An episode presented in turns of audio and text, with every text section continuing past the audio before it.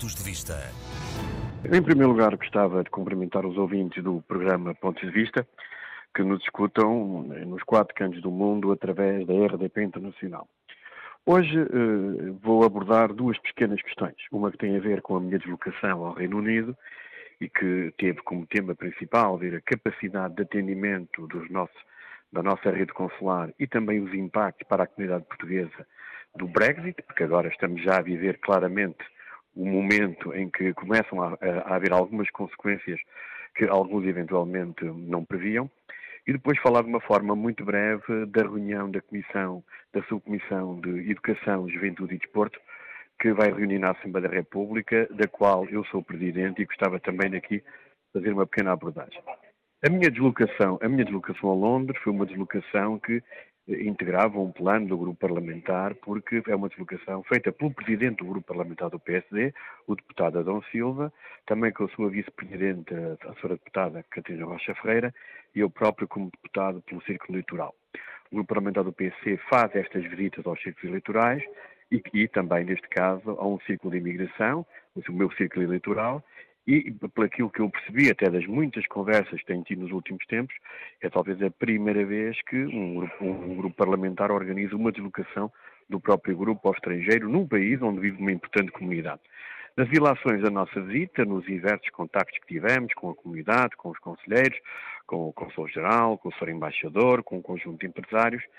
percebemos que a questão do atendimento consular continua a ser um problema para aquela comunidade. Os agendamentos estão a disparar para o mês de julho. O consulado, e com o esforço notável dos trabalhadores da Sora Consul, procuram pelo menos atender os casos de enorme urgência, mas uh, a comunidade continua numa situação de quase desespero, porque neste momento em que tanto necessita de documentos, nomeadamente o passaporte, não consegue chegar ao consulado de Portugal. Sabemos que Londres é um problema crónico, mas neste momento em que os portugueses estão numa situação diferente, porque o, o, Reino Unido saiu da União Europeia, não é compreensível, não é aceitável que o governo português tenha passado tanto tempo no exercício de funções e nunca tenha atendido a esta questão e preocupante do Reino Unido. Para as pessoas, a saída do Brexit está a ter problemas no dia a dia. O Reino Unido tem um claro problema de mão de obra. Por exemplo, os próprios empresários da distribuição de produtos portugueses têm problemas para, que os produtos portugueses cheguem ao Reino Unido. Há um conjunto de atrasos em diversos setores da economia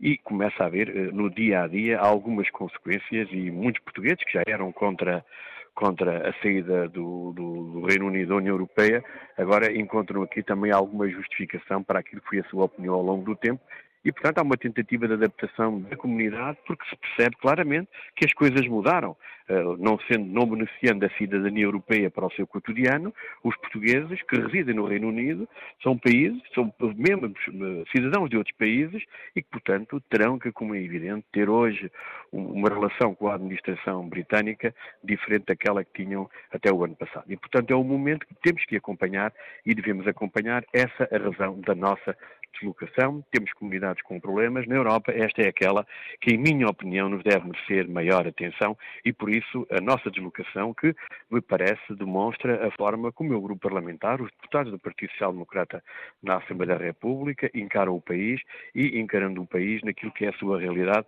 contando também com o ciclo eleitoral da Europa, neste caso, uma deslocação interessante, muito interessante mesmo, eh, ao Reino Unido. Uma última palavra, eu já aqui referi no início da minha nossa pequena conversa, não é bem uma conversa, porque eu estou a falar uh, praticamente sozinho, mas apenas dizer que na segunda-feira vai ter lugar aqui a reunião da subcomissão que eu tenho a honra de presidir do Conselho da Europa sobre a educação, sobre a cultura e sobre o desporto. Temos uma ordem de trabalhos muito carregada, teremos representantes do Comitê Olímpico Português, o Presidente da Federação Portuguesa de Futebol e são temas em que tem muito a ver uma questão que é a juventude, porque a juventude foi aquela que hum, teve ainda o maior impacto naquilo que são as consequências da Covid e, portanto, tem que haver, eh, o Conselho da Europa está a trabalhar nesta matéria, como também em Portugal se deve fazer, porque os jovens foram aqueles que eh, mais sofreram, digamos, no, até pela sua juventude e na forma como tem a sua vida o impacto da pandemia, e também na área do desporto, porque o desporto é uma área fundamental naquilo que é a inserção